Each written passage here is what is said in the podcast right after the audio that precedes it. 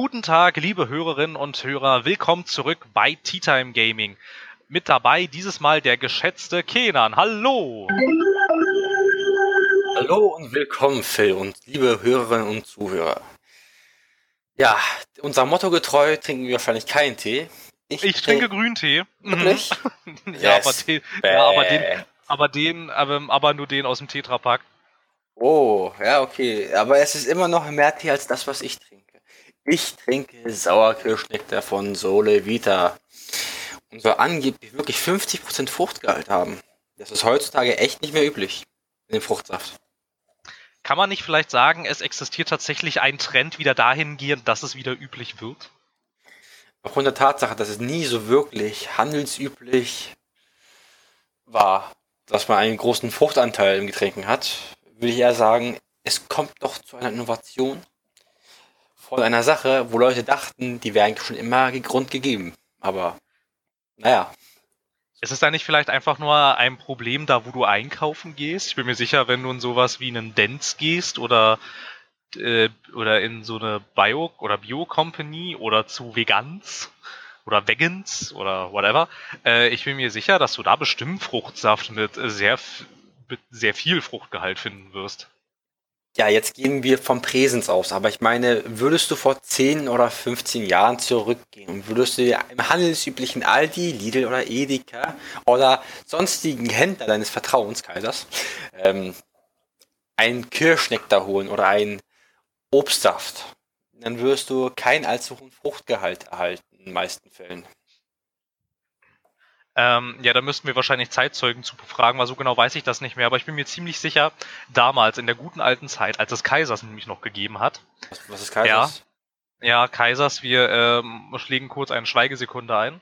Flupp, da war sie. Da hat es das bestimmt gegeben, aber auch nur bei Kaisers. Ja, und seit Edeka dieses riesengroße Supermarkt-Moloch sich alles einverleibt, was nicht bei drei bankrott ist. Nee, was bei drei bankrott, bankrott ist so rum. Bangkok? Ich liebe auch Grog. Bankrock, Bank, Bankrock, äh, Grog, Grog aus der Bank. Das ist sogenannter Bankgrog. Ja. Seitdem gibt's auch keine Fruchtsäfte mit Fruchtgehalt mehr. Das ist leider sehr schade. Seitdem, keine Ahnung, ich weiß nicht, was sie da reinmachen. Die Tränen von Kaisers Mitarbeitern oder so. Oder vielleicht auch von, was haben die sich, was äh, reichelt, genau, ja, das auch. Und Plus. Plus. Das waren noch Zeiten. Kennt jemand noch Plus?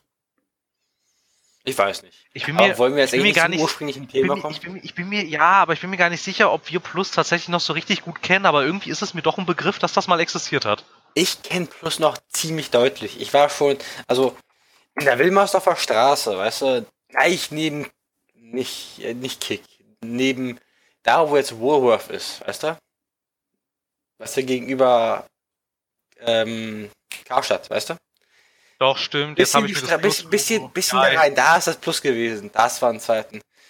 Aber ja, jetzt habe ich mir das Plus-Logo auch nochmal angeguckt. Ja, doch, na klar kenne ich Plus. Ja, ich kenne Plus auch noch.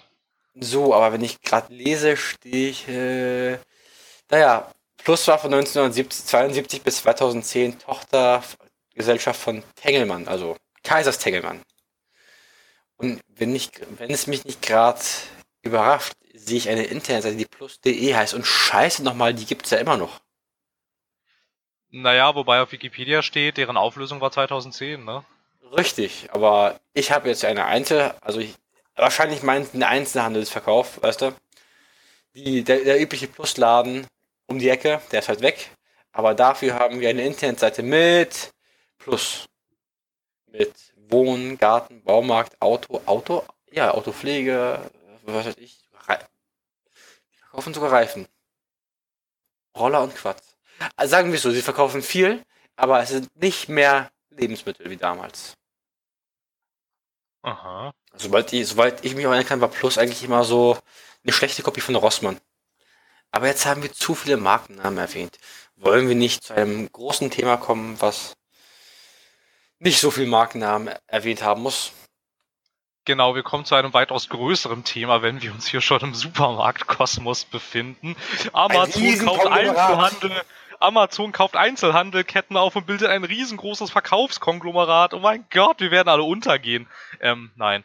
Äh, darum soll es gar nicht äh, gehen. Es sei denn, du hast tatsächlich Interesse daran, dich äh, kurz über Amazon auszusprechen. Ansonsten können wir von mir aus auch weitergehen. Über Amazon mich aussprechen. Ja, mal machen die coole Sachen, mal machen die nicht so coole Sachen. Ein Kollege von mir hat dort gearbeitet im Lieferdienst. Das soll schon eigentlich von der Bezahlung okay sein, aber von der Arbeit, Arbeitsauflagen relativ beschissen. Ja, das ist ja auch das, was immer wieder durchdringt. Also, dass du tatsächlich bei Amazon hast du es eigentlich dann ganz gut, wenn du nicht in deren Lagerhallen arbeiten musst. Dann wow. ist Amazon tatsächlich wohl ein ganz ein ganz guter und wohl auch ein ganz angenehmer Arbeitgeber. Aber sobald du halt in diesen Lagerhallen arbeitest, bist du wohl ziemlich, wie man so schön auf Deutsch sagt, bist du ganz schön am Arsch. So kann man es natürlich auch bezeichnen. Aber der Kollege, der vom, mein Kollege, der da gearbeitet hat, weißt du, ich könnte seine Wörter umfassend umschweifen oder ich könnte es auch direkt sagen, aber direkt davor habe ich Scheu, weil es ist meistens Fluchen. Aber man könnte es so beschreiben. Er ist wie ein Mitarbeiter gewesen, wo hinter ihm am besten noch der Chef saß und der Herr gepeitscht hat. Mit dem Geldbündel. Das Geld durfte er nicht behalten. Er musste in diverser Zeit halt so viel schaffen und sobald er drei oder vier Pakete nicht bekommen hat, war das eine Bad Reputation für ihn. An dem Punkt. Ja, aber warte mal, Amazon selber liefert doch gar nichts. Amazon selber liefert doch gar nichts. Aber Amazon ähm, stellt Unternehmen an, die für Amazon liefern. So ein, einzelne Kleinunternehmen, weißt du, hier, auch hier in Berlin. Naja, aber liefern tut Amazon doch irgendwie über Hermes und DHL. Nicht über Hermes und DHL. Es gibt auch, also ich weiß, ich weiß nicht, wie oft du jetzt im Straßenverkehr die letzten paar Wochen sind, aber ich habe mindestens sieben verschiedene Autos gesehen mit, ähm, mit einem Privatfirmenlogo-Aufdruck und dann arbeitet für Amazon, so oder unterstützt Amazon, sowas in der Richtung. Habe ich mindestens sieben verschiedene gesehen. Und ich bin eigentlich nur zur Arbeit und zurückgefahren. Und das sind zehn Kilometer. Jetzt, das ist, das ist schon was. Ich muss tatsächlich gestehen, dass mir das noch nie aufgefallen ist und auch noch nie untergekommen ist irgendwo. Ja. Dann hoffe ich, du wirst es eines Tages sehen. Und wenn du mit mir im Auto sitzt, dann kann ich dir vielleicht mal zeigen. Vielleicht fahre ich ja mal in eine rein. Dann hat er eine Bad Reputation erst recht. Aber ja, es, soll ja nicht, nicht. es soll ja nicht um Amazon gehen heute. Habe ich das Gefühl. Äh, nee, wir müssen nicht über Amazon reden. Nee, müssen wir tatsächlich. Müssen wir tatsächlich nicht. Nee.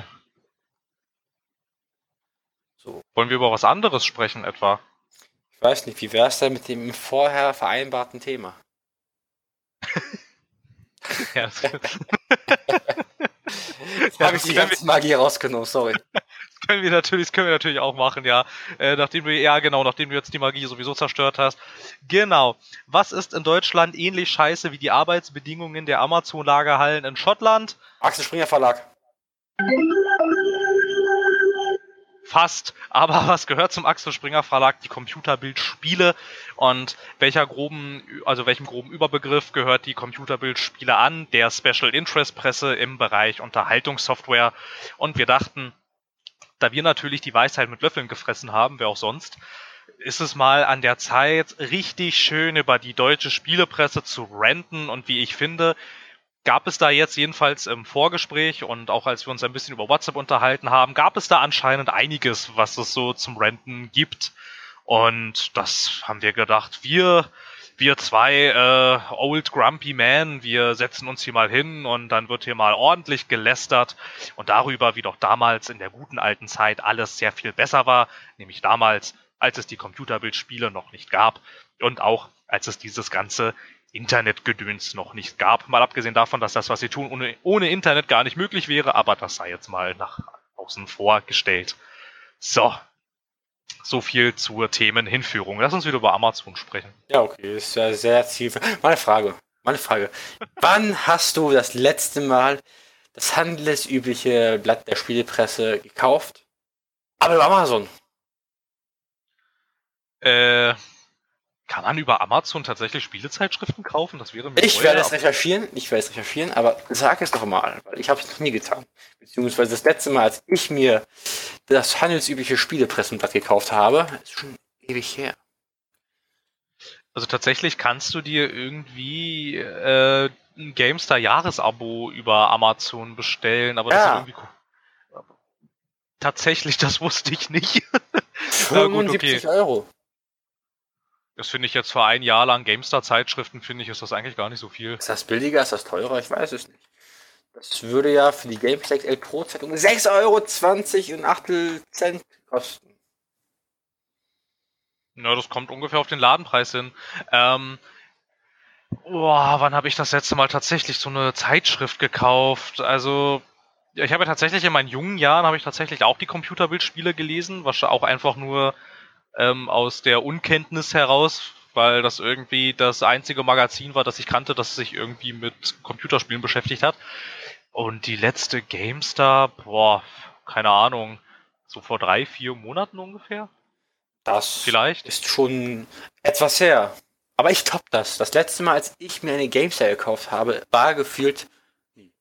Aber ich erinnere mich noch ganz genau dran. Ich habe mir vor fünf Jahren oder vier Jahren noch eine GameStar gekauft. Und davor habe ich auch permanent auf die Computerbildspiele geschworen. Warum? Ich war jung, dumm und naiv. Aber wiederum hat es zum Niveau gepasst, zur Atemluft und zum Ambiente, weil dieses Blatt habe ich eigentlich hauptsächlich auf dem Klo genossen. ich habe es eigentlich nur wegen den Titeln gekauft, ist die Sache. Äh, wegen was hast du es gekauft? Wegen den Titeln, wegen den Gratistiteln. Genau, wegen den Gratistiteln. Und da kommen wir vielleicht auch schon zu einem ähm, essentiellen Problem, was die Spielezeitschriften dieser Tage wahrscheinlich haben. Kein Mensch kauft diese Zeitschriften mehr wegen den Gratis-Vollversionen, die da drin sind. Weil, ich meine, wir haben doch inzwischen irgendwie äh, gerade über Steam haben wir sowieso eine sehr, also wirklich ein sehr verbreitetes Distributionsnetzwerk und das lockt ja auch permanent mit Sales. Da schmeißt dir Steam zig Titel hinterher, die ein Apfel und ein Ei kosten, die aber eigentlich Hochglanz AAA-Produktionen sind. Und wenn man auf ominösere Sachen steht, wie zum Beispiel G2A, dann gibt es diesen ganzen Keyseller-Markt, wo du auch neue Spiele für ein Apfel und ein Ei kaufen kannst. Und also ich möchte doch hin, erwähnen, hinreichend erwähnen, eine Sache hast du wirklich vergessen, das finde ich aber eine herausragend gute Sache. Also Steam kann man ja kritisieren, wie man will, keine Frage. Es ist eine Distributionsplattform, man muss nicht damit glücklich sein. G2A hingegen, du hast recht, es ist irgendwo ominös, ich hingegen nutze es auch trotzdem. Aber was wir vergessen haben, ist das Humble Bundle. Ich stehe auf das Humble Bundle, weil ich weiß, mein Geld geht an einen guten Zweck. Also ich denke, es geht an einen guten Zweck. Naja, ich glaube schon, wenn du da einstellst, also erst, äh, wenn du da zum Beispiel einstellst, dass dein Geld zu Save the Children gehen soll, denke ich schon, dass das, dass das da ganz gut, ganz gut angelegt ist. Also ich kenne tatsächlich Menschen bei Save the Children. Ich war schon mal dort im Zuge von journalistischen Arbeiten und hatte nicht das Gefühl, dass die dich da über den Leisten ziehen. Gut. Aber ich meine, da kriegst du ja wirklich einen Haufen an Titeln für ein einziges Ei. Ja, in der heutigen ähm, Zeit ist es genau. wichtig, man muss beachten, Geld ist wichtig. Geld, naja, versorgt einen. Beziehungsweise man arbeitet für das Geld und Geld ist Zeit. Man bezahlt mit seiner Zeit. Und wo könnte man diese Zeit besser verschwenden als vor dem Rechner? Für ein Euro kriegt man schon zehn Titel beim Bundle. Oder wenn ich mal jetzt nachschaue, ich bin mal spontan interessiert, was ich jetzt für mein lumpiges Monatsgehalt bekomme was ich innerhalb von fünf Tagen aufs Kleinste reduziert habe. Ja, ja, ja, Kinder, Autos sind teuer. Autos sind sehr teuer. Uh, für 4,45 Euro Keep Talking and Nobody Explodes. Aber wenn ich jetzt ins Bundle gehe, kriege ich... Was kriege ich geboten im Bundle? Hm, hm, hm, Wo ist denn das Bundle? Oh, es gibt gleich zwei Bundles. Wundervoll. Also, für sagenhafte 88 Cent kriege ich 1, 2, 3, 4, 5, 6, 7, 8. Sind das Bücher oder Spiele? Das sind ein bisschen Bücher. Das sind Bücher. Und das sind Audiobooks. Äh, ja, ich schau, ich schau einfach auch mal auf die Humble Bundle Seite. Du scheinst ja gerade etwas überfordert zu sein, das ist ja auch nicht schlimm. Guck mal, dann klick, kannst du einfach hier auf Games Bundle drücken und dann haben wir hier zum Beispiel, dann haben wir da zum Beispiel das, wo ich, wo ich auch schon mal zugeschlagen habe, wo wir auch ähm, uns damals Arc gekauft haben, dieses Humble Monthly. Da gibt's einmal einen relativ großen AAA-Titel, das ist jetzt zum Beispiel das nächste Mal ist das Dark Souls 2 und du kriegst dann noch lauter, ich weiß nicht, also diverse kleinere Spiele noch mit dazu. Das ist halt quasi deren deren Abo-Modell. Also du abonnierst das und kriegst dann jeden Monat, wirst du in Anführungsstrichen äh, zugeschissen mit neuen Spielen und so. Und Man muss sich das vor vorstellen, man bezahlt zahlt dafür Euro. irgendwie, glaube ich, irgendwie so ungefähr 8 Euro oder so. Nee, man bezahlt 12 Euro für Humble Bundle Monthly. Es sieht so bezahlt 12 Dollar für Humble Bundle Monthly.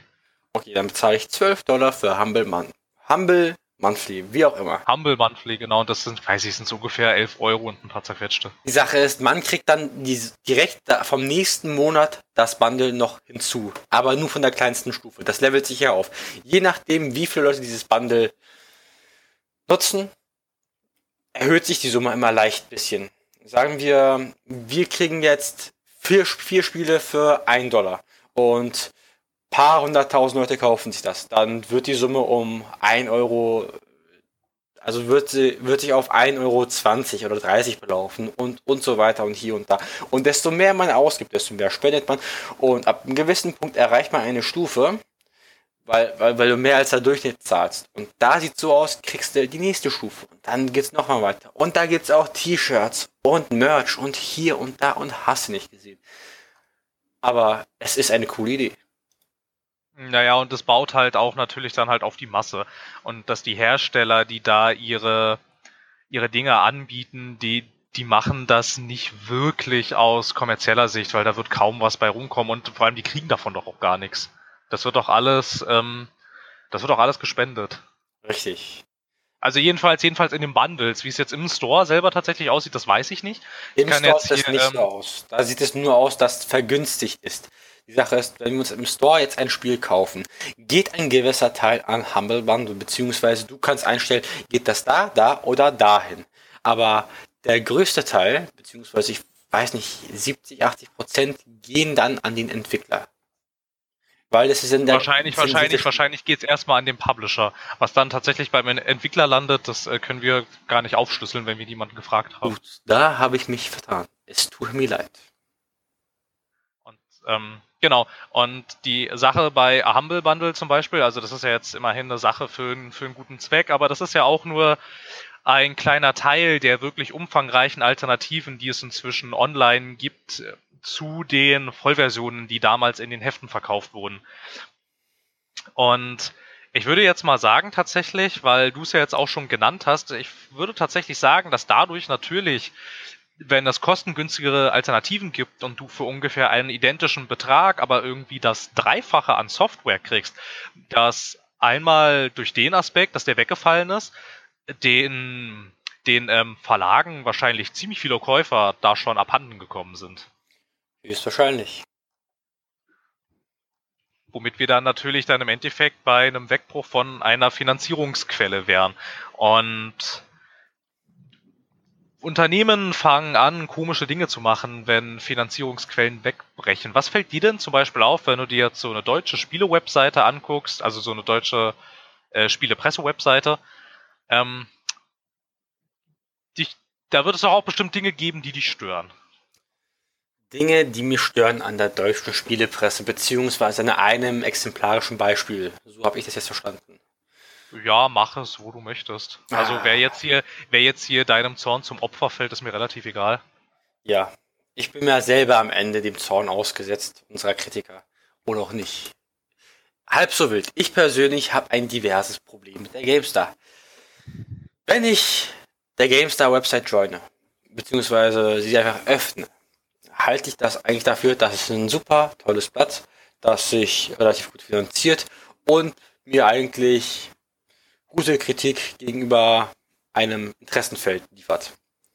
Und dann kommt es zu dem Punkt, wo ich mir sehe, so, hier ist die Website und ich sehe 1, 2, 3, 4, 5, 6, okay, 7, ich sehe 7 Pop-ups zum Thema Werbung. Werbung für irgendwelche Spiele. Free-to-Play-Spiele, Free-to-Play, ich nehme Portemonnaie aus der Tasche Spiele, dann Eigenwerbung, womit ich eigentlich gar kein Problem habe. Eigenwerbung ist vollkommen okay. Und dann gibt es noch die übliche Anzeige wie von meinem persönlichen Interesse. Also bei mir wird in der Anzeige gezeigt, drei Modelle, eine Rate. Fiat Tipo Fit, 5 Türer Kombi Limousine, bla bla bla. Oder ein flacher Bauchtrick. Windows 10 einrichten. Als wären das meine größten Sorgen. Abgesehen davon sehe ich es generell als sehr kritisch. Also Wer von euch hat sich denn nicht auf Destiny gefreut, als es das erste Mal gesehen hat? Wer war nicht sofort gehypt? Und wer vor allem war kritisch dem gegenüber? Weil ich war es nicht. Phil leider auch nicht. Wir beide waren dem Hype verfallen. Und wir haben uns täuschen lassen. So. GameStar hat bezahlte Promotionen für Destiny herausgebracht. Und ja, ich dachte, dem Spiel kann man so als solches interessenfeldmäßig folgen. Das kann ja ganz gut werden. Und die GameStar hat, also man kann nicht von der GameStar erwarten, dass sie bezahlte Promotion annehmen im nächsten Moment vollkommen objektive Kritiken erstellen. Abgesehen davon, dass keine Kritik vollkommen objektiv ist. Jedoch, jedoch muss ich sagen, dass ich auf der GameStar die Kritik zu Destiny eigentlich redlich vermisst habe. Im Endeffekt war es eh vollkommen egal, weil ich mir das sofort geholt habe, als es rauskam, weil ich begeistert war. Und dann doch ich nicht. Und ich muss sagen, der André Peschke, der den Phil war der Spieldirektor.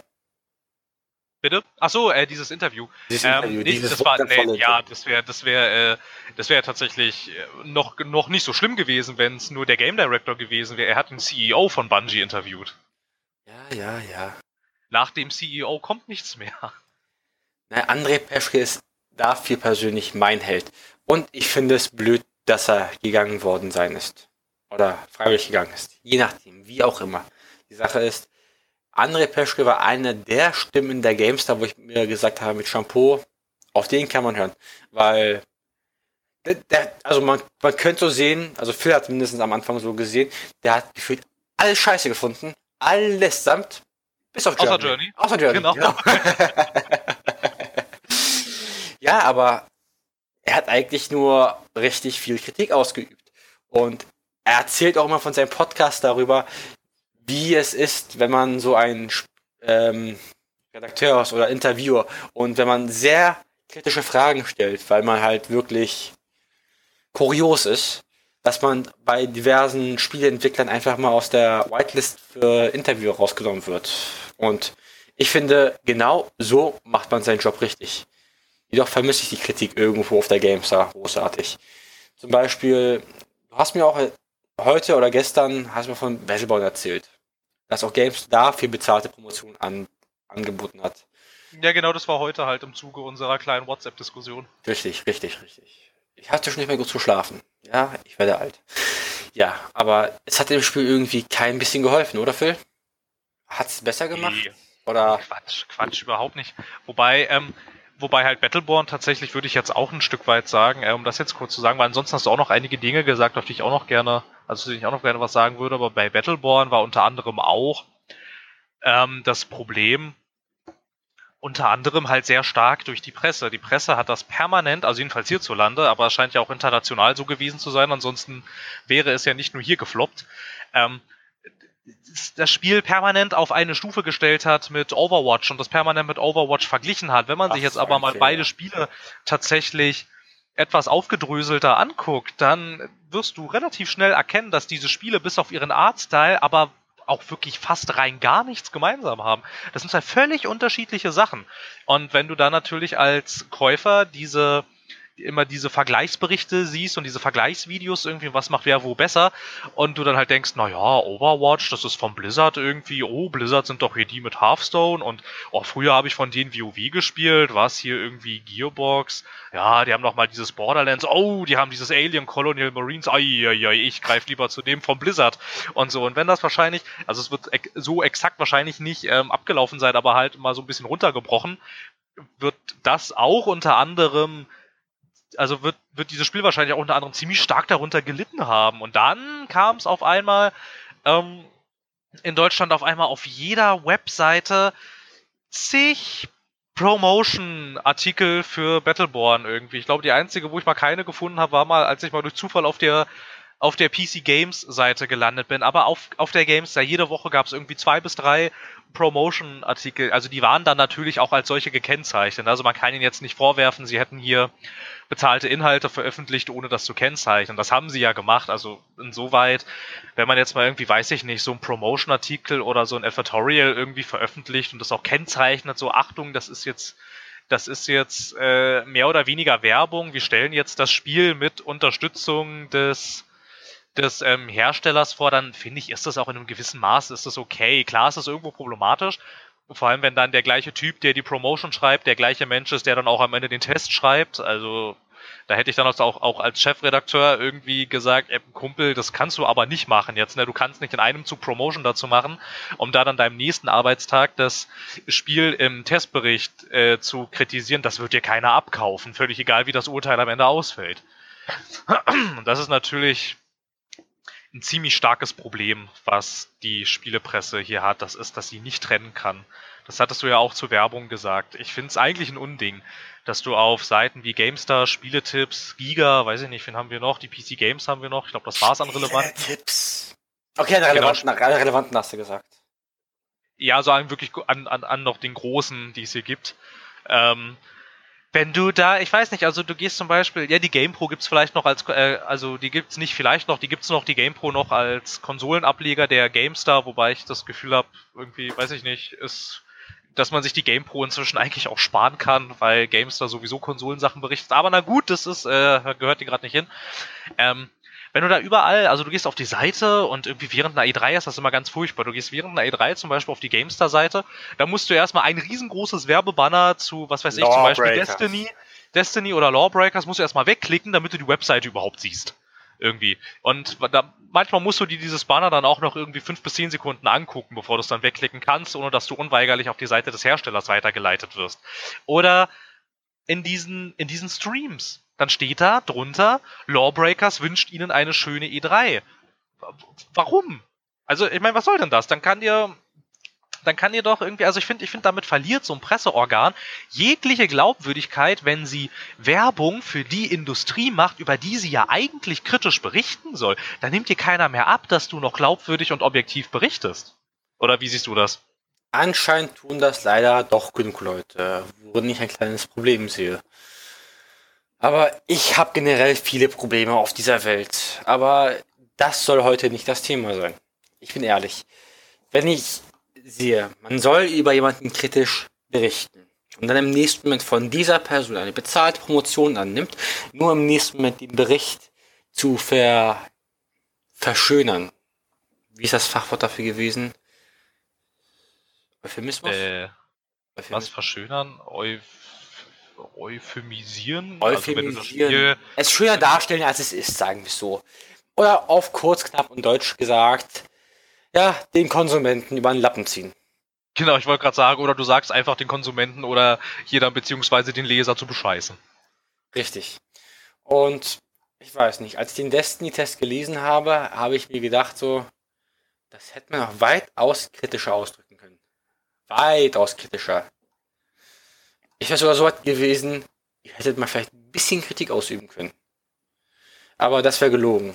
Kritisch waren sie teilshaft teils behaftet, aber so wie ich es empfunden habe, jemand, der wahrscheinlich über 40 Stunden in diesem Spiel verbracht hat, mit dir, ich glaube allein schon 40 Stunden nur beim letzten DLC, dann muss ich sagen, ich hätte weitaus mehr Kritik geübt. Ja, absolut. Vor allem, wenn wir jetzt mal kurz beim Fall Destiny bleiben. Ich meine, du hast ja auch gesagt, ähm, auf GameStar und GamePro, also, also bei Destiny eher GamePro, das ist ja nicht für den PC erschienen. Aber das ist ja egal. Das ist das gleiche Büro, das sind die gleichen Leute, das ist der gleiche Verlag. Es heißt nur anders. Auch wenn ne? ich Leute irgendwie mag, aber trotzdem finde ich das zum Herausgeben echt nicht cool. Ehrlich. Naja, und halt das Ding, und genau, genau, und halt das Ding war, dass die ganzen GamePro-Dinger, die waren voll mit Destiny-Coverage. Also wirklich, die waren voll damit. Und es gab auch etliche Artikel, auf denen dann stand, ähm, bezahlte Promotion und alles. Da gab es sehr viele von. Dann, ähm, also ich meine, wir reden hier von Destiny, ne? Dann kommt am 9. September 2014 Destiny raus und der Testbericht auf der GamePro startet auch. Ne, ich glaube, der startete irgendwie zwei Tage später, weil die haben ja keine Pressemuster verschickt vorab. Ähm, Hat nicht ein Embargo? Ja, also sie hatten einen, ja genau, sie hatten einen, nee, sie hatten, einen, also einmal hatten sie ein Embargo, dass du über nichts schreiben darfst und sie hatten aber auch die Pressemuster tatsächlich erst bis zum Release verschickt, ähm, weil Activision sich damit gerechtfertigt hat, dass sich die, also dass sich das volle Potenzial von Destiny erst dann entfalten kann, wenn man es auf vollen Servern spielen würde. Deshalb gab es vorab keine Pressemuster. Also ich möchte dazu anmerken, das ist die größte Lüge überhaupt. Das ist die größte Lüge überhaupt. Aber wäre ich Activision hätte ich genauso gemacht, wenn ich wüsste, was ich da vermarkten muss. Ja, eben. Da hätte man. Ja, weil du du ähm, schreckst dann natürlich Vorbesteller ab. Ne? Wenn dann irgendwie ein Test schon so wie es früher war, irgendwie vielleicht so zwei, drei bis vier Wochen im Vorfeld erschienen ist, das kam früher tatsächlich vor. Ne?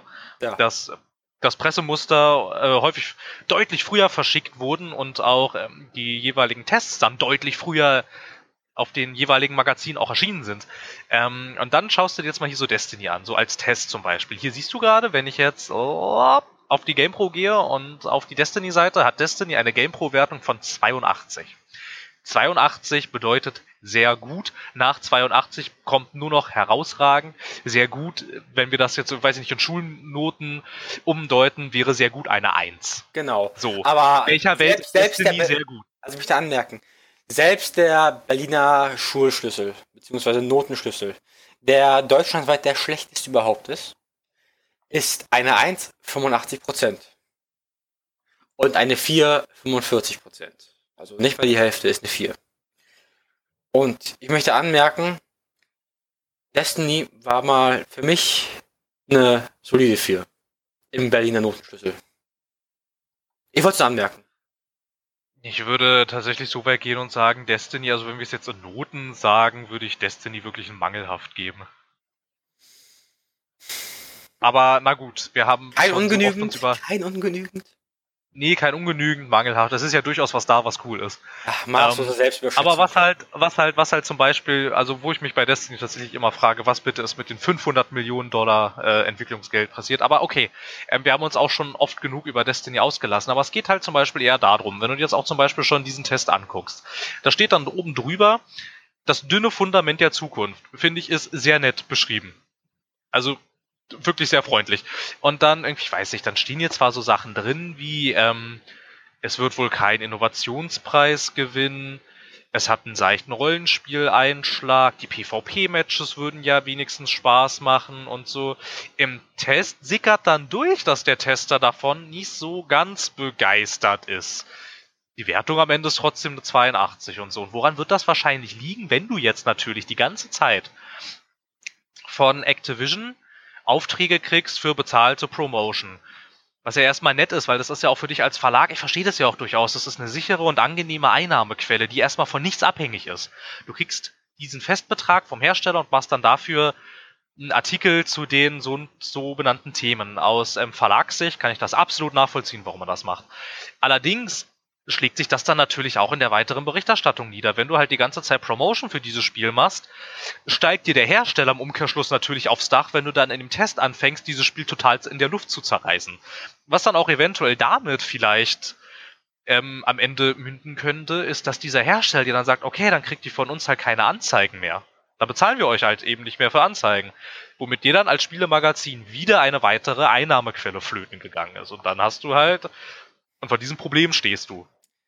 Ich möchte noch kurz dazu sagen, also ich habe mir auch im Laufe dieser Zeit sehr oft die Gamester angeschaut und ich möchte sagen, das, also die Bewertung kommt ja nicht aufgrund eines ein einziges mit eines einzigen Mitarbeiters. Es gibt einen Tester und dann gibt es ja auch Gamester, die, äh, Leute, die spielen das halt in ihrer Freizeit und dann sagen sie, sag mal, die Wertung, aber ist, die ist irgendwie nicht gerechtfertigt. Oder wenn sich die Community irgendwie beschwert, dann kommt es in den meisten Fällen dazu, dass es zum Nachtest kommt oder irgendwas in dieser Richtung und dann wird irgendwie über so ein Gremium von drei, vier Leuten entschieden, wie man mit der Wertung vorzugehen hat. So haben die es mindestens im Laufe der Zeit nach Destiny, so ein halbes Jahr ungefähr, erklärt.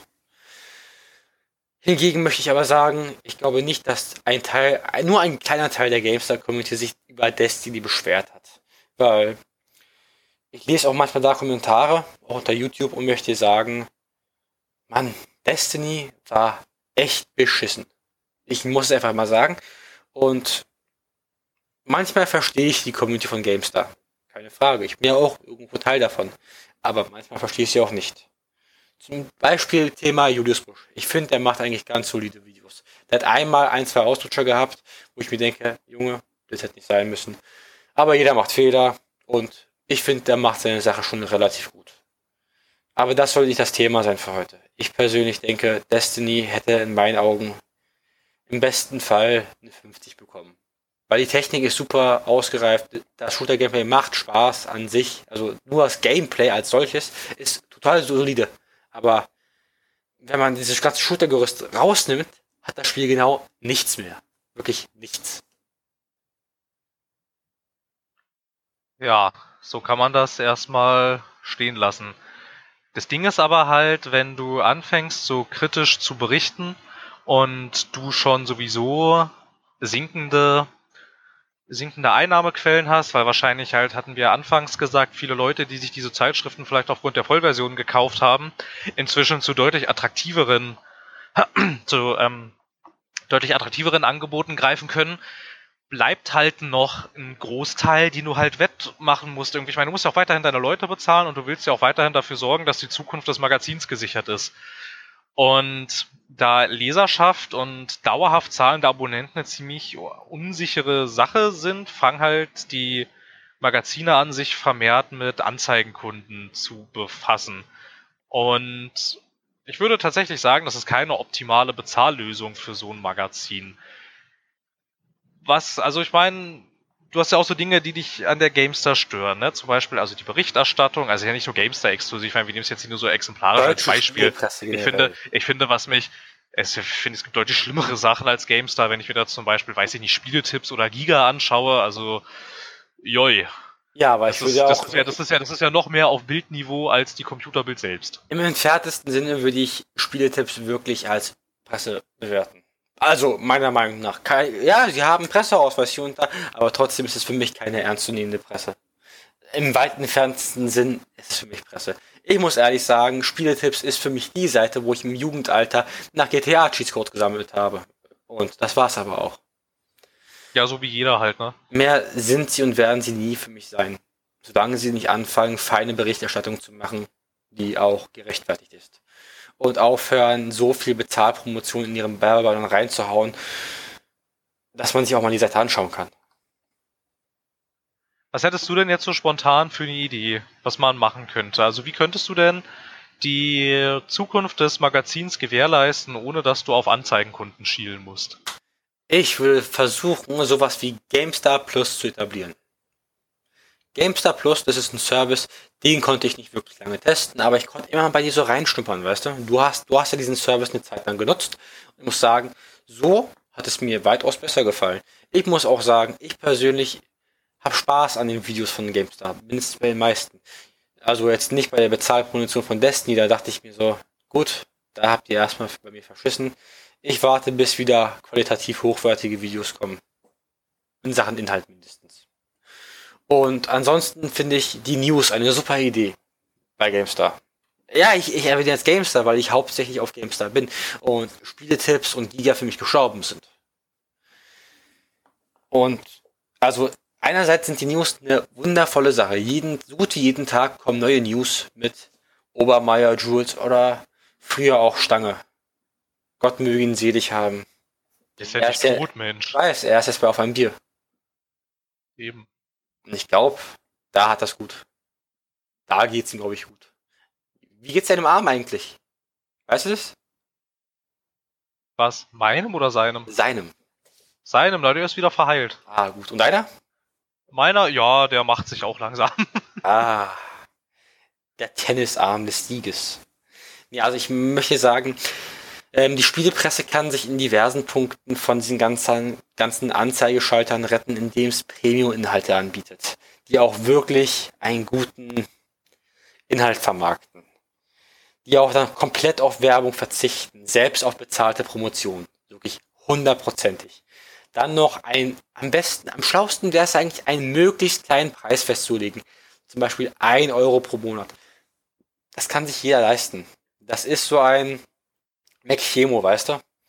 Den, den kannst du kaufen, Tonne kloppen. Oder du kaufst dir dafür ein Abo für einen Monat Premium-Inhalte, Premium-Artikel, Premium-Videos, Premium, was weiß ich, Quiz oder Videospiele. Äh, Videospiele, Gewinnspiele. Videospiele sollten schon drin sein. In der Spielepresse. Ja, aber ich meine, so könnte ich es mir vorstellen, dass es besser läuft. Wie teuer ist denn gerade GameStar Plus, weißt du das? Wie teuer er war. Hm, hm, äh, ich glaube, GameStar Plus kostet gerade, weiß ich nicht, irgendwie 2 Euro, um, zwei Euro im Monat. Euro im Jahr oder so. GameStar Plus kostet, achso, ohne Heft kostet es 3 Euro pro Monat, wenn du 12 Monate im Voraus buchst. Und ansonsten kostet GameStar Plus 5 Euro im Monat. Das finde ich ist jetzt nicht sonderlich viel. Also das ist nicht sonderlich ich, viel, aber es hat mich doch irgendwo abgeschreckt. Ja, aber das ist echt nicht viel Geld eigentlich. Also ich meine, du musst natürlich halt auch, du musst natürlich halt auch gucken, dass ähm, wir in Deutschland generell, was das Verhältnis zur bezahlten Presse, also dass du für Presseinhalte bezahlen sollst, da haben wir inzwischen durch das Internet eine total gestörte Preiswahrnehmung, weil man es hier in Deutschland echt verschlafen hat. Die Bezahlinhalte äh, sinnvoll auf die Webseiten zu integrieren. In den USA ist das nämlich bei den großen Verlagshäusern folgendermaßen verlaufen. Als ich zum Beispiel, da würde ich jetzt mal exemplarisch auf die New York Times verweisen, die haben das nämlich so gemacht.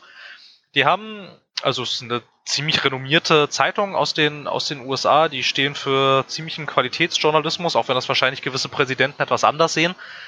Ähm, haben das so gemacht, als sie sich für ihren Online Genau, die haben sich, also die, die, die, die haben das halt so gemacht, als sie sich dazu entschlossen haben, einen Online-Auftritt aufzusetzen, haben sie gesagt, wenn du unseren Online-Auftritt sehen willst, dann kostet das genauso viel, wie als würdest du eine Zeitung kaufen.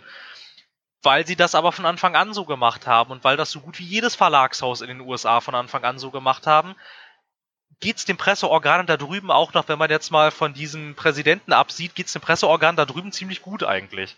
Weil die nach wie vor bezahlt werden. Hier in Deutschland hat man einfach gesagt, also nicht nur in der Special Interest Presse wie bei GameStar und Co., sondern so ziemlich jeder hat das versäumt, auch die großen Häuser wie äh, der Spiegel und die Süddeutsche. Die haben einfach angefangen, die Artikel, die sie in die Zeitung gedruckt haben, die du ja am Kiosk kaufen musst oder an der Kasse oder sonst wo. Online zu ähm, veröffentlichen. Genau, da haben sie einfach angefangen, die einfach so auf die Webseite zu stellen, wo sich natürlich jeder Kunde berechtigterweise fragt, okay, wenn ich das über euch im Internet völlig kostenlos kriege, warum soll ich denn dann die Zeitung am Kiosk bezahlen? Also das ist ja, das ist ja auch ein völlig legitimer Gedanken, äh, äh, Gedankengang als Kunde. Aber dann brauchst du dich hier als Verlagshaus im Umkehrschluss nicht wundern, wenn auf einmal keiner mehr deine Zeitungen kauft. Dazu möchte ich noch anmerken, sie haben ja versucht, mindestens das Beste auszumachen und ähnlich wie die Amerikaner davor zu gehen. Denn sie haben gesagt, ja, du kannst dich hier fünfmal fünf Berichte kostenlos lesen für im Monat. Dann war es das aber auch. Dann, dann greift unser super Service hier, unser super Security High Service, Shit, was auch immer. Und sie haben einen Fehler gemacht. Sie haben geschrieben, das basiert auf deinen Cookies. Ja, natürlich jeder, der auch nur annähernd Ahnung von, von Rechner hat, liest seine fünf Berichte damals und hat einfach die Cookies kurz runtergehauen und die nächsten fünf gelöscht. So einfach war das. Damit haben sie ihr, was sie damit etablieren wollten, ihr Premium-Dienst, Spiegel Plus oder Bild Plus oder Süddeutsch Plus, was auch immer. Damit haben sie komplett aus dem Rennen geschossen.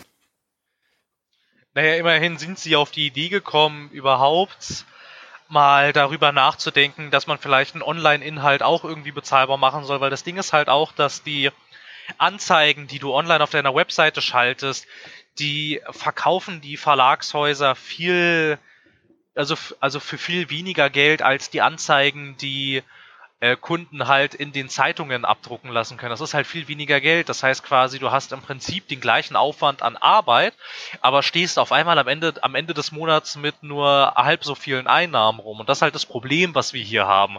Und das ist auch das Problem, was solche Dinge wie GameStar und Co oder eigentlich, da kann man tatsächlich von der gesamten deutschen Presse, vielleicht nicht ganz, aber von einem doch erheblichen Teil, Teil. Genau, von einem nicht unerheblichen Teil der deutschen Presse tatsächlich sagen, das haben sie verpennt. Also sinnvoll, ihre Artikel und ihre Beiträge online zu vermarkten, weil das ist tatsächlich, es ist ja tatsächlich so, wenn du irgendwie ähm, auf Spiegel Online gehst oder auf GameStar, 90% von dem, was hier, was du hier kostenlos auf der GameStar ist, äh, siehst, findest du auch im Heft. Und dann ist natürlich die Frage berechtigt, warum soll ich denn dann das Heft kaufen? Ja. Wenn ich sowieso alles, wenn ich im Internet sowieso alles kostenlos kriege. Außerdem muss man sagen, das Heft kaufen ist ja auch irgendwo ein Aufwand. Du musst ja an den Kiosk laufen, sagen, ich hätte mal gern das oder habt ihr das da? Weil meistens, also heutzutage ist es so, findest du nicht immer eine GameStar. Du gehst in den Kiosk, denkst dir, haha, Kiosk. Wofür ist ein Kiosk eigentlich im Sinn da gewesen? Eigentlich um Zeitschriften zu verkaufen. Und hin und mal Zigaretten. Mittlerweile findest du halt nicht immer, nicht mal die GameStar oder irgendwelche Zeitungen, die du gerade unbedingt lesen willst, am Kiosk. Nein, tust du nicht. Und das ist auch ein Problem für die meisten Leute. Warum soll ich irgendwie suchen oder warum soll ich überhaupt meinen Hintern aufsetzen und zum Kiosk laufen, wenn ich einfach faul auf der Couch oder in der U-Bahn das selber lesen kann? Für lau. Warum ja, ich dann finde, noch Geld ausgeben? Ich finde, ich finde, also, also, also das finde ich tatsächlich kann man eigentlich relativ gut also dem kann man eigentlich relativ gut entgegenwirken, indem du jetzt quasi, okay, du findest jetzt bei deinem Standard, bei deinem Standard-Kiosk findest du die Gamestar nicht mehr, dann gehst du halt auf gamestar.de, klickst unten auf Ausgabe 07 2017 und drückst auf jetzt bestellen.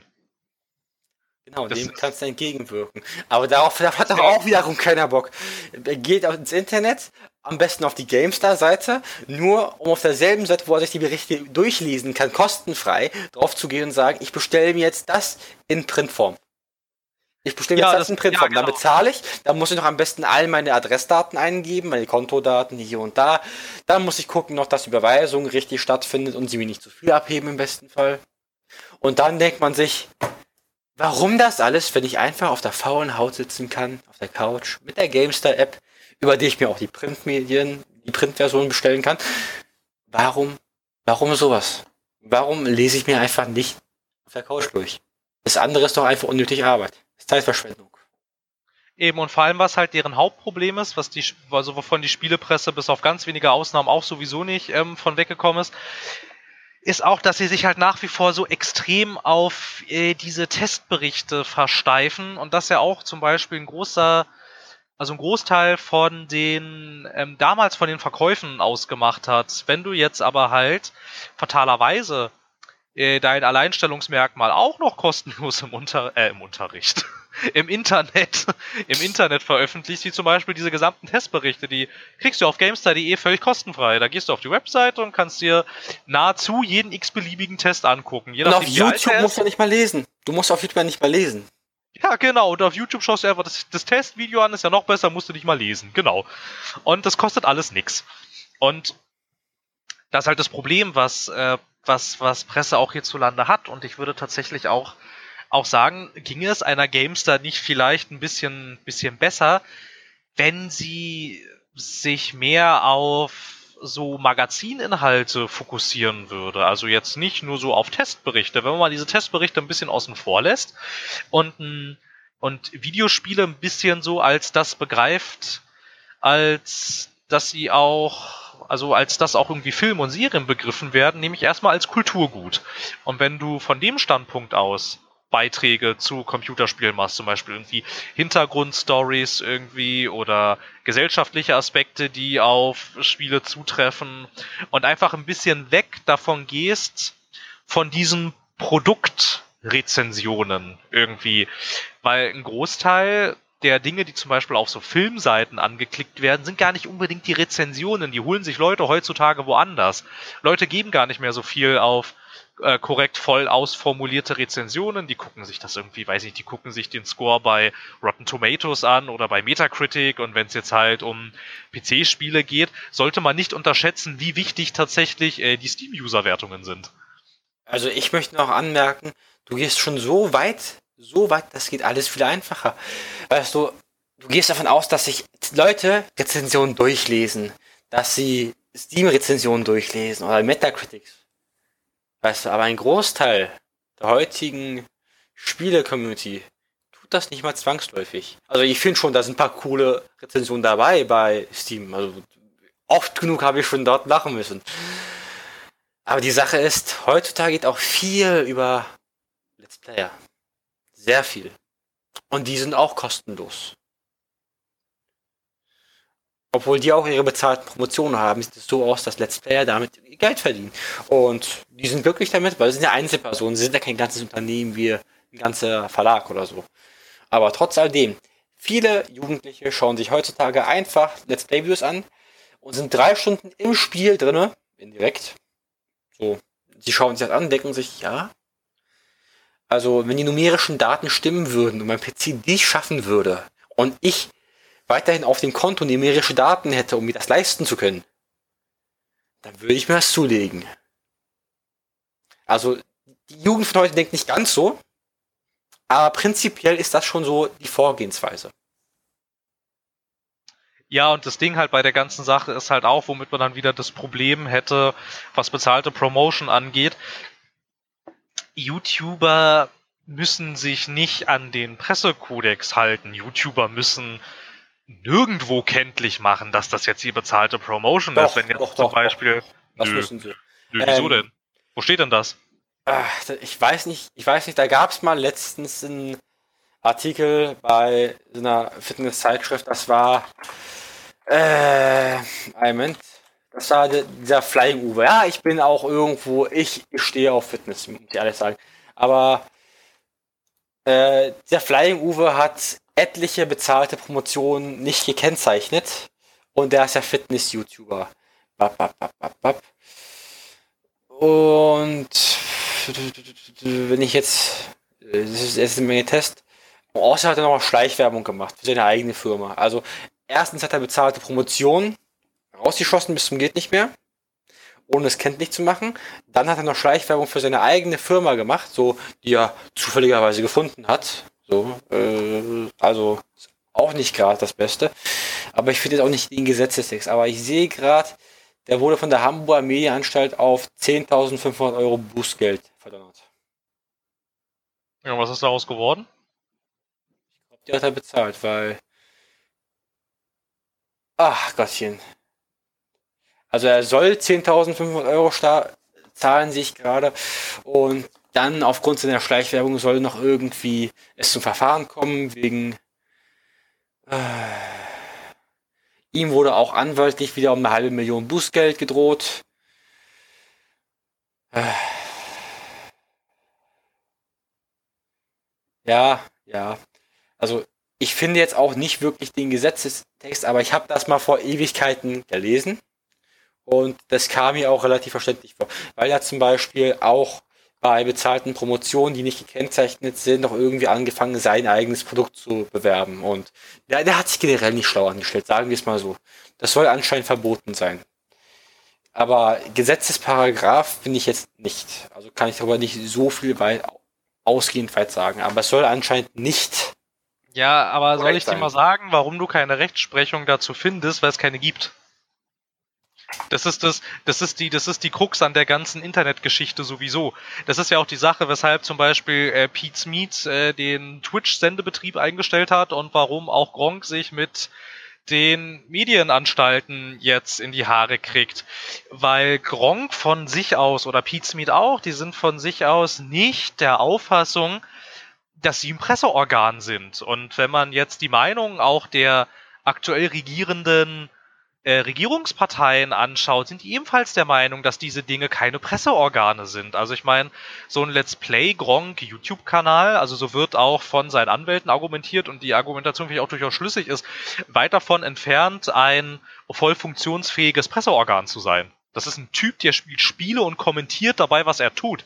Das hat nichts mit ähm, der Arbeit eines Journalisten zu tun, also sei es jetzt im Spielebereich oder sei es anderswo.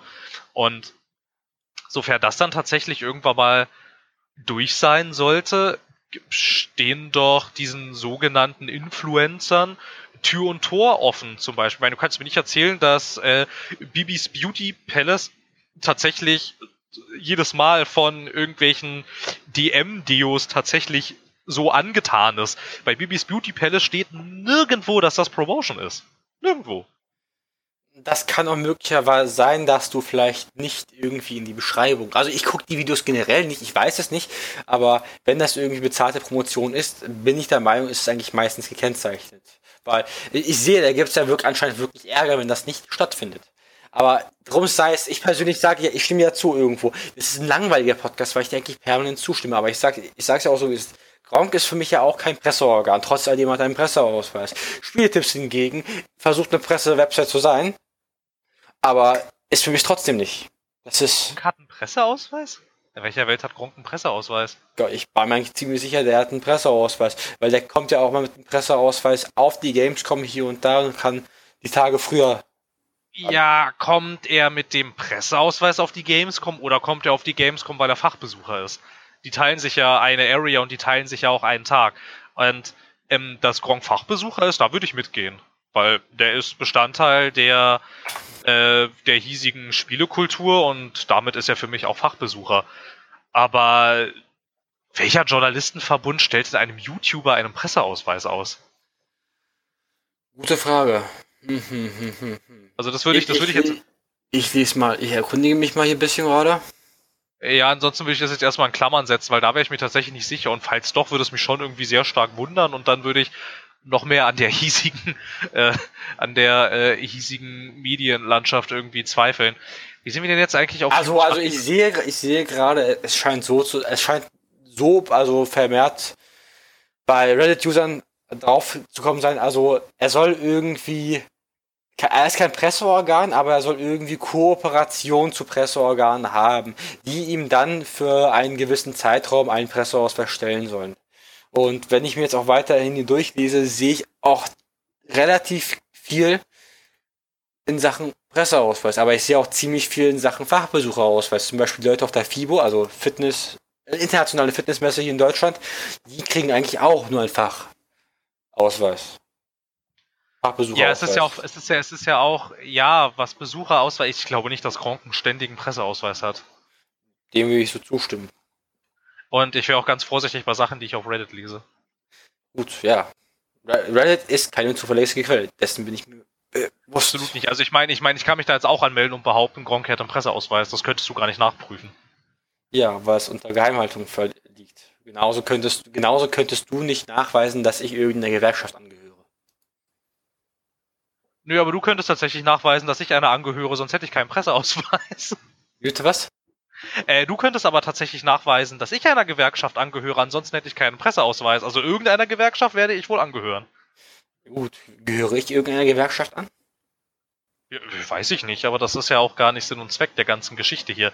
Worauf ja, ich eigentlich äh, ursprünglich mal hinaus wollte, ist, ähm, dass wir das hier eigentlich innerhalb von Deutschland, eigentlich hätten wir das hier mit dem Internetauftritt, was die Presse Seiten angeht, nach dem US-amerikanischen Modell machen müssen, weil dann hätte es auch keinen gestört und dann hätten sie jetzt auch nicht mit sinkenden Einnahmen zu kämpfen. Weil ich meine, es gibt zum Beispiel, das ist jetzt keine Spiele-Webseite, aber von der Webseite habe ich neulich mal einen ganz interessanten Aufruf gelesen. Zwar ähm, handelt es sich da jetzt konkret um netzpolitik.org. Das war, die setzen sich ein für digitale Bürgerrechte und ein freies Internet und Netzneutralität, also so in die Richtung.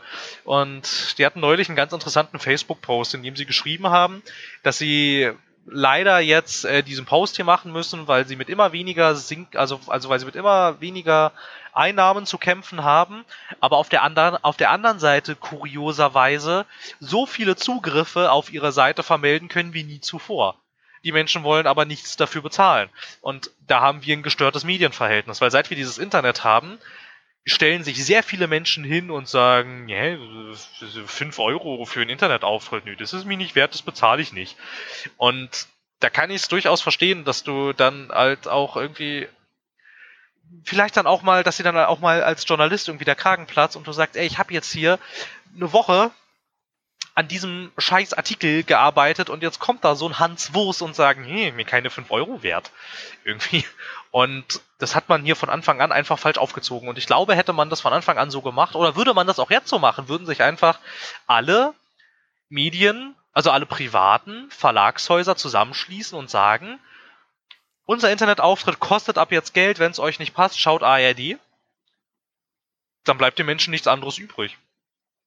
Und dann kannst du nämlich auch als private Presse in Anführungsstrichen jetzt auch viel zielgruppenorientierter arbeiten. Du kannst halt gucken, wer liest mich, was gefällt ihnen, was lesen die am meisten. Du kannst Umfragen starten, indem du irgendwie fragst, okay, was würde euch hier irgendwie am meisten interessieren? Irgendwie du kannst dann ähm, dir auch viel besser Feedback holen. Und du hast halt dann die Freiheit, weil du ja dann einen gesicherten Stamm von Abonnenten hast und dann bist du nur noch denen Artikel schuldig. Du musst nicht mehr alle ansprechen. Und ich glaube, dass das funktionieren kann.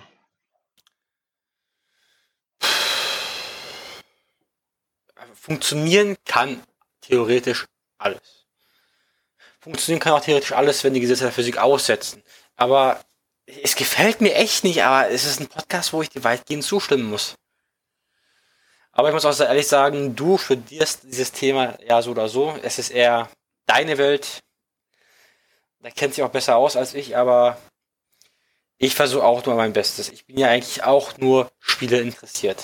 Ich würde mich weniger als Presse bezeichnen, weil ich bin definitiv keine Presse. Ich bin genauso, nicht genauso jemand wie Gong. Ich bin einfach nur, der seine Meinung frei Schnauze nach außen tragen will. Und darauf hofft, dass ich Gleichgesinnte oder mindestens Leute treffe, mit denen man darüber diskutieren kann. Das ist eigentlich mein Gedanke hier hinter. Aber ich sage dir so, wie es ist. Ich könnte mir vorstellen, dass es funktioniert. Aber wie sieht es denn aus, wenn mal ein Zeitungspresseverlag irgendwie gar keine Leser mehr hat? Werden die rausgeworfen? Ist das dann so eine Wertegemeinschaft wie in der EU oder sagt man, nö, also bei ihr läuft nichts, also bist du jetzt raus oder wie macht man das dann? Wie würdest du es anstellen? Naja, also wenn, also ich will ja gar nicht so einen Verbund gründen, weil dann hätte man wieder das Problem, dass die Leute zu Recht vorwerfen könnten, äh, man würde hier für gleichgeschaltete Presse sorgen irgendwie. Also, sondern meine Idee wäre tatsächlich eher, so wie es damals auch ähm, die äh, hierzulande ansässigen Computerzeitschriften versucht haben. Die haben sich mal im Zuge einer Gamescom, das ist eine Anekdote, die die der Herr Peschke bei Auf ein Bier mal erzählt hat. Da war ich nämlich dabei. Da haben die sich mal alle auf der Gamescom getroffen, also im Rahmen dieser Veranstaltung halt irgendwo ähm, im Pressebereich und haben gesagt, hey, wir geben jeden Monat so unglaublich viel Geld aus, um bei den Herstellern diese Vollversionen einzukaufen. Ähm, wie wir aber jetzt halt quasi sehen können, also hatten wir auch dargestellt in der Steam, Humble Bundle, Keyseller und so weiter, kaufen die Menschen die Zeitschriften nicht mehr wegen diesen Gratis-Vollversionen. Und da waren tatsächlich, hatten sich die Leute geeinigt, diese Vollversion wegzulassen, weil dann tatsächlich, also äh, er konnte und wollte keine genauen Zahlen nennen, aber er hat gesagt, es hätte den Verlag ungeheuer entlastet, wenn diese Ausgaben jeden Monat weg gewesen wären, sondern die hätte man dann für irgendwas anderes Sinnvolleres einsetzen können. Und ja, da hat es dann halt dran gescheitert, dass sich einer geweigert hat, ähm, diese diese, also diese Abstimmung äh, zuzu, zuzustimmen und halt nach wie vor Vollversionen zu drucken und dann war natürlich die Sorge, wenn der jetzt auch weiter Vollversion macht und wir sagen jetzt alle, wir machen das nicht mehr, dann rennen die doch alle zur Konkurrenz, also müssen wir jetzt so auch weitermachen. Und nach einem ähnlichen Prinzip müsstest du das hier dann auch mit den bezahlten Online-Auftritten machen. Da, da kann dann nicht einer sagen, okay, wir geben, äh, wir, wir zeigen euch nach wie vor alles kostenlos an, also jedenfalls für den Nutzer kostenlos, dann ist im Umkehrschluss natürlich logisch, dass die ganzen Leser wahrscheinlich erstmal zur Konkurrenz rennen werden. Und die anderen, die anderen Verlagshäuser wahrscheinlich ausbluten werden. Aber du kannst auch kein Konglomerat schaffen, finde ich, weil das ist dem, das ist dem Anspruch, also das, das, das ist ja völlig entgegengesetzt dem Anspruch einer freien Presse, wenn das alles irgendwie unter einem gleichgeschalteten Verwaltungsapparat läuft. Das kannst du nicht machen. Also die müssten schon alle unabhängig bleiben, aber man müsste irgendwie versuchen, ähm, zwischen diesen unabhängigen Verlagen, dass man halt einfach wirklich erwirbt und sagt, okay, unser Online-Auftritt oder, oder quasi unser aller Online-Auftritt, der kostet ab jetzt Geld. Wenn das nicht funktioniert, könnte man es natürlich auch nach dem Prinzip in England machen. Da gibt es nämlich tatsächlich für jedes Presseorgan, völlig egal, wie hoch die Leserschaft ist, völlig egal, äh, wie hoch, ähm, wie breit die Leserschaft aufgestellt ist, also wie viele Leser existieren, völlig egal, wie hoch die Reichweite ist. Die kriegen vom Staat eine monatliche Grundsicherung. Völlig egal, was sie tun, völlig egal, wie erfolgreich sie dabei sind. Solange sie nachweisen können, sie sind Presse, kriegen sie diese Grundsicherung. Und den Medienhäusern in England geht's auch nicht schlecht. Da würde ich anmerken, was ist denn Presse? An, an welchem Punkt sind wir denn Presse? Wenn ich jetzt eine Website öffne mit drei Artikeln pro Tag, kriege ich auch das Grundeinkommen? Kriegen wir das Grundeinkommen? Wird es uns da auch gut gehen? Wollen wir nach England ziehen? Ja, also ganz so einfach ist das natürlich nicht. Also du musst natürlich schon nachweisen, dass deine hauptberufliche Tätigkeit eine journalistische Tätigkeit ist. Dazu gehört es nicht, ähm, halt quasi, wenn du so eine Art Blog startest, bist du auch in England kein Journalist, da bist auch hierzulande bist du kein Journalist. Sondern wenn du gewerbliches, also wenn du einen gewerblichen Verlag quasi oder ein gewerbliches Pressehaus anmeldest, wenn du quasi sagst, okay, ich, du brauchst natürlich auch äh, Staat, also ein Staat, äh, Kapital. Staat, Kapital, genau, das Wort hat mir gerade gefehlt. Du brauchst natürlich auch ein festgelegtes Startkapital. Also du kannst nicht quasi einfach sagen, okay, ich schreibe jetzt hier meinen Fashion-Blog und der Staat bezahlt mich dafür. Also so einfach ist das nicht. Ne? Du brauchst schon Startkapital und das ist auch relativ hoch angesetzt, damit halt gesichert ist, dass du auch Interesse daran hast, diese Pressearbeit wirklich hauptberuflich und gewerblich auszuführen. Aber aus England kriegst du halt nicht die ganze Zeit diese Meldungen. Ja, hier wurde schon wieder die Redaktion geschlossen, hier wurden schon wieder Stellen zusammengekürzt. Ja, und das so. haben wir in der Türkei. Äh, ja, das, da steht die Presse wahrscheinlich irgendwann auch unter, unter einem gewissen, äh, also ja gut, aber das, das ist dann wieder entgegengesetzt der freien Presse. Ne? So, das ist ja, ja, das ist auch nicht das, was ich meine. Also ich bin ja auch gar kein, ich will auch gar nicht sagen, man soll Medien verstaatlichen. Das ist das Schlimmste, was du mit einem Medienhaus machen kannst, ist verstaatlichen. Also das geht gar nicht. Ich finde, das geht auch. Ich finde es tatsächlich auch äußerst schwierig, dass zum Beispiel im Aufsichtsrat vom äh, ZDF zum Beispiel, dass da ein Drittel aus der Regierung sitzen. Das ist nicht richtig eigentlich. Das ist alles andere als richtig.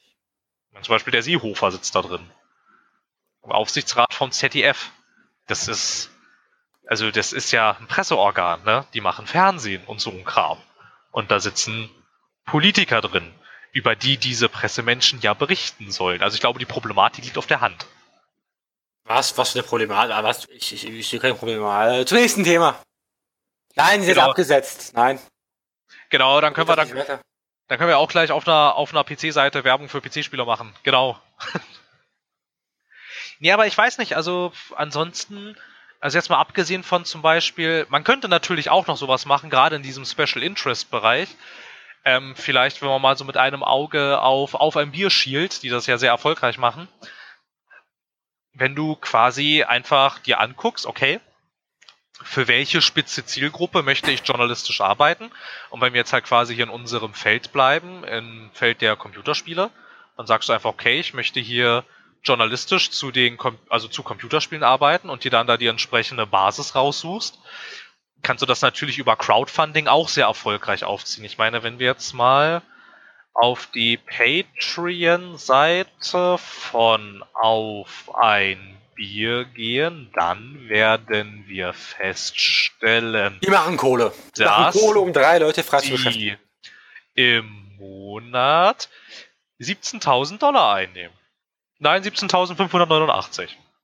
So, zum Beispiel, ne? Und das sind, das sind drei Leute. Und wenn man jetzt denkt, na gut, auf ein Bier, das ist doch da diese Faselrunde. Inzwischen, wenn du tatsächlich mal auch auf deren, auf, auf deren Webseite gehst, auf gamespodcast.de, dann siehst du tatsächlich, dass das, dass das inzwischen von einem klassischen Podcast, also der, dass, dass dieses Auf ein Bier mal war, so quasi diese, diese man bespricht in Stammtischmanier irgendwelche Spielethemen, dass dieser Games Podcast inzwischen sehr viel mehr ist. Und zwar finde ich, wenn du darauf guckst und dir auch diese ganzen Premium-Inhalte mal anguckst, was es da, was es da für ewig viele Formate gibt. Das ist inzwischen, kann man sagen, das ist ein Magazin zum Anhören.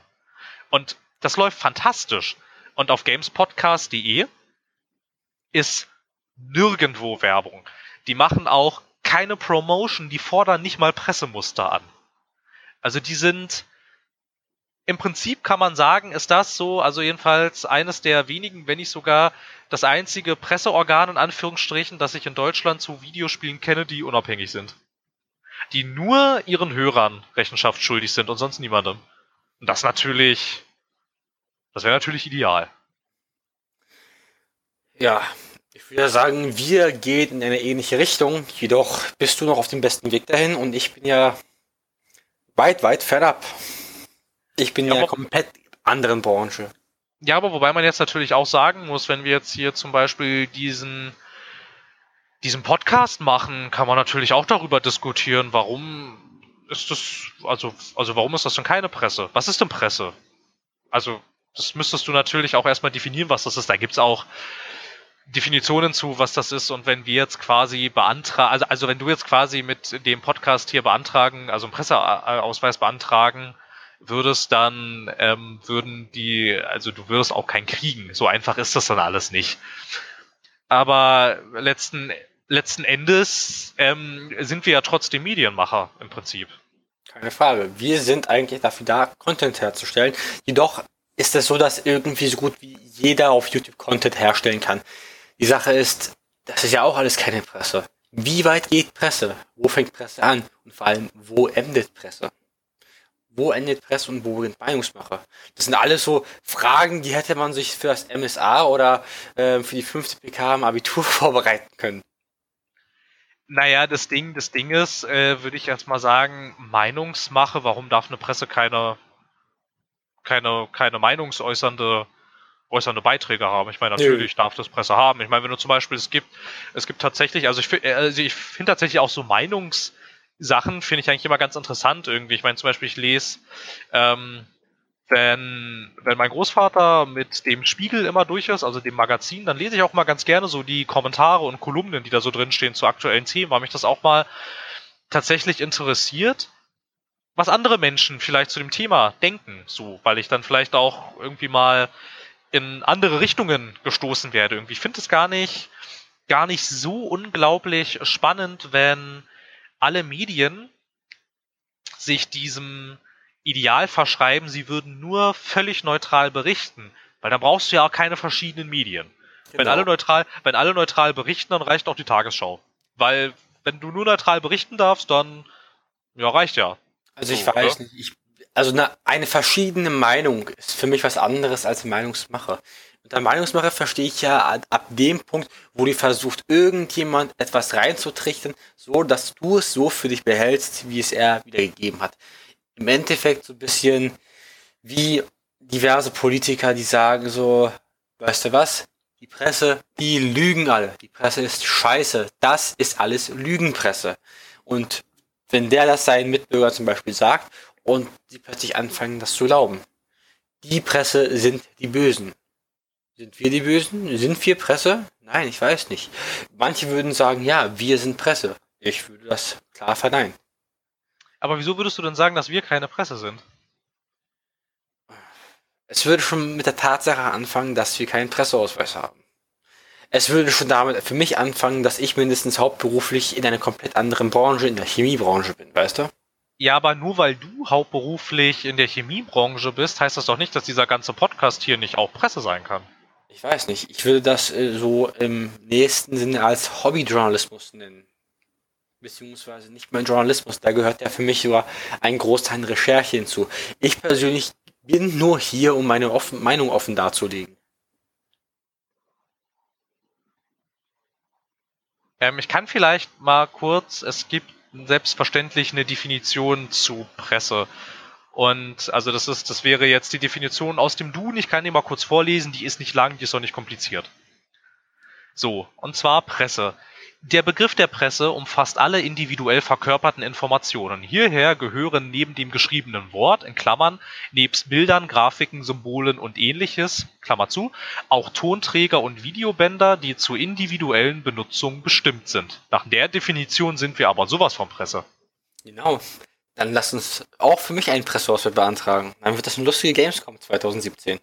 Ja, das Ding bei der ganzen Sache ist natürlich, dass halt viele dass halt viele deutsche Journalistenverbunde, nee, nee Journalistengewerkschaften, Deutsche Journalismusverbund ist so eine Gewerkschaft, das habe ich ein bisschen durcheinander geworfen, ähm, selbstverständlich nicht jedem Hans Wurst so einen Presseausweis beant, äh, äh, stattgeben, weil das war nämlich in der Tat hier auch mal ein Problem, dass du halt durch schwammige Berufsformulierungen, ich meine, du musst ja natürlich in diesem Antrag, musst du natürlich eintragen, welchem, welchem Beruf du gerade nachgehst und alles. Und da haben sich natürlich viele zunutze gemacht, dass es diese schwammige rechtliche Definition davon gibt, bis halt die Gewerkschaften, die hier diese Presseausweise ausstellen, gesagt haben, okay, solange du nicht nachweisen kannst, dass du hauptberuflich als Journalist tätig bist, kriegst du von uns auch keinen Presseausweis. Also wirst du von denen auch keinen kriegen. Das verstehe ich auch voll und ganz. Ich persönlich will auch sagen, wenn ich irgendwas beruflich mache, wenn ich angeben würde, ich würde als Beruf, beruflich ähm, Presse machen oder ein Journalist sein, würde ich damit lügen. Das wäre ja irgendwie falsch. Weil beruflich etwas zu tun ist für mich der Punkt, an dem du mit etwas Geld verdienst. Und ich würde damit lügen. Ich könnte nur angeben, ich würde beruflich Pharmakant ausüben. Das wäre rechtens, das wäre okay. Aber nur, nur wenn ich sage, ich mache hobbymäßig einen Blog oder einen Podcast, dann würde ich mir auch keinen Presseausweis geben lassen. Nein, natürlich nicht. Es ist ja auch dadurch definiert. Und das hast du ja auch gesagt, solange du mit journalistischer Arbeit, völlig egal wie umfangreich die ist und wie die aussieht, solange, solange du damit kein Geld verdienst, machst du das nicht beruflich, heißt im Umkehrschluss, du kriegst in Deutschland keinen Presseausweis. Richtig. Und ich würde es genauso verstehen. Stell dir mal vor, du hast jetzt ein, ein großes Interesse am Thema Chemie. Du machst gern Heimexperimente und stellst das auf YouTube. Das machen viele. Da gibt es ja auch ganz coole Sachen. Aber stell dir jetzt mal jetzt rein bildlich vor. Und du denkst dir, ja, ich finde das cool und ich krieg Klicks. Aber ich mache das ja nicht beruflich. Ich verdiene nicht mal wirklich Geld damit. Trotzdem gehe ich zur Industriegesellschaft, Industriegewerkschaft für Bergbau, Chemie und Rohstoffe. Das ist die Berufsgenossenschaft für die GRCI. Aber sagen wir, du gehst zu IG Chemie, weißt du? Und sagst, du möchtest da einen Gewerkschaftsausweis haben. An gewissen Punkten ist es keine Frage. Es würde dir irgendwo was nützen, aber von der Rechtsprechung auch irgendwie wiederum nicht, weil du nicht unter einem Arbeitgeber agierst, beziehungsweise du nicht im Genossenverband bist und du kannst eigentlich auf einen Großteil der Ansprüche auch verzichten. Weil du kannst ja auch deinen Gewerkschaftsbeitrag nicht zahlen, weil du auch kein Geld damit machst. Die wollen, glaube ich, 10% oder so, oder 5 oder 10, irgendwas in dem Dreh, wollen sie halt von deinem Konto monatlich haben. Ja, das ist ja auch legitim, dass wenn du Mitglied irgendwo bist, verstehst du ja auch, dass die, dass die jeweiligen Beiträge sehen wollen. natürlich auch Beiträge sehen wollen, ist ja klar, weil die arbeiten auch, die beschäftigen auch Leute, die musst du auch bezahlen und so. Okay, aber von was willst du einen Beitrag zahlen, wenn du nichts verdienst? Du kannst ja, ja auf Lohnsteuerkarten zeigen, ich habe mit meinem heutigen Chemie, Industrie, Business, YouTube-Kanal, was auch immer, genau nichts verdient. Davon können Sie gerne auf der Lohnsteuerkarte 10% abziehen. Ich habe kein Problem damit. Genau, und das macht zum Beispiel der Deutsche Journalistenverbund tatsächlich anders, indem er sagt, der niedrigste Monatsbeitrag ist also quasi, wenn du gerade arbeitslos bist oder ohne Aufträge oder Student, ähm, bezahl, also bezahlst zum Jahr 90 Euro zum Beispiel. So, so, so machen die das, so völlig, völlig unabhängig vom Einkommen bemessen, damit halt sowas nicht passiert.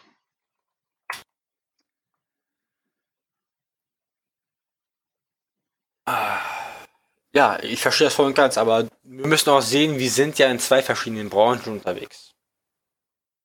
Ich meine ja nur, trotzdem können wir Presse sein.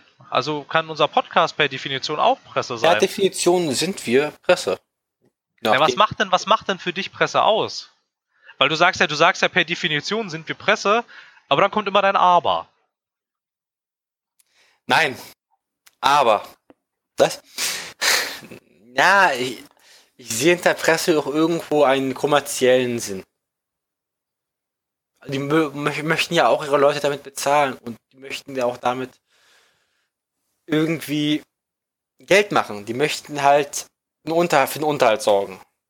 Das möchte jedes Unternehmen. Aber es gibt auch freie Presse, die eigentlich gar kein, gar nichts will. Aber haben die einen Presseausweis? Also ich will sagen, wir sind richtig Presse, wenn wir Presseausweise haben. Dann sind wir für mich, für mich im Herzen Presse. Weil ich persönlich habe mich mit der Presse nie großartig extremst auseinandergesetzt. Ich kenne meine paar Zeitschriften. Ich weiß, dass ich die Bild nicht toll finde. Ich finde Spiegel Online hat interessante Beiträge. Und die Süddeutsche ist meistens auch gut lesbar hingegen möchte ich sagen, dass sowas wie Computerspiel, Computerspiele Bild beziehungsweise ein Großteil der Axel Springer Presse echt nicht gut zu lesen ist. Also das entfernteste, was ich mir noch antun würde vom Axel Springer Verlag. Weißt du, was das ist? Autobild. Ähm, Autobild, das war's. Ja, die ist aber auch sehr reißerisch. Ja. Aber ich kann keiner Zeitung, keiner Zeitschrift ähm, reißerische Überschriften verbieten, beziehungsweise verbieten, beziehungsweise ich kann es verstehen, warum man das macht. Ja, na klar, ich meine, du musst ja auch äh, online musst du natürlich Klicks generieren wegen den Anzeigekunden und alles, ne, weil pro pro gesehene Anzeige ist, ist dann natürlich auch im Endeffekt die, die Vergütung, die an das Verlagshaus gezahlt wird. Aber ansonsten, also ich weiß nicht, Springer ist ja noch ein bisschen mehr, außer die ganze Bildreihe. Ich meine zum Beispiel die Zeitung Die Welt gehört auch noch zum Springer Verlag und N24 gehört ja auch zum Springer Verlag.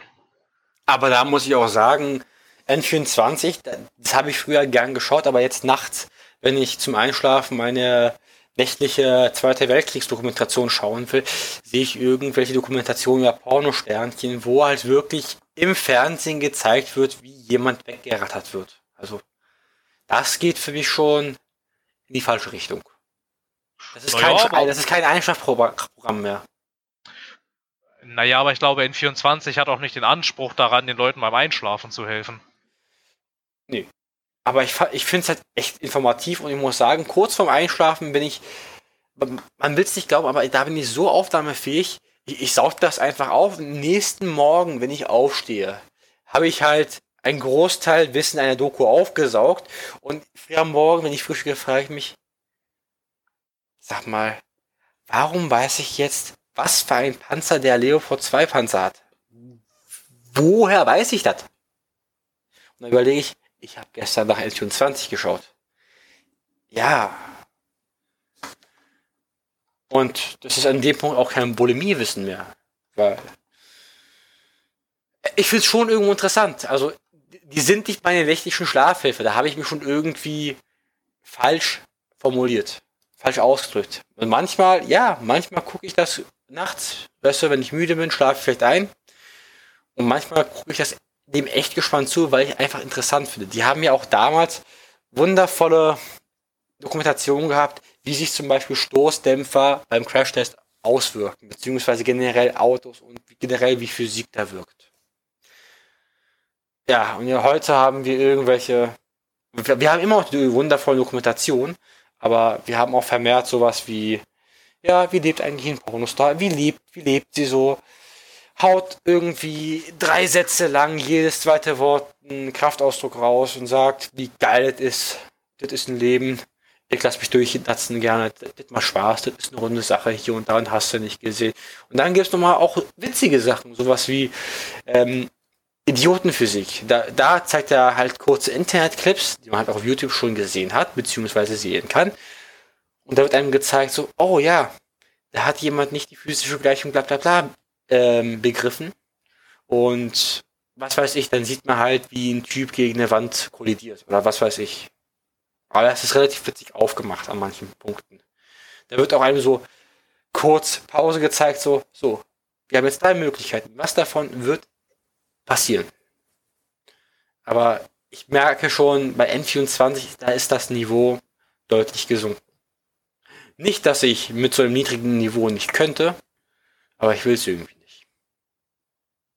aber wie sind wir jetzt, wir sind jetzt von deutscher Spielepresse auf allgemein Spielepresse auf Presse gekommen. Und stellen ja, die Frage, jetzt, sind wir Presse? Und jetzt sind wir, und jetzt sind wir irgendwie bei Axel Springer und N24 gelandet. Ach.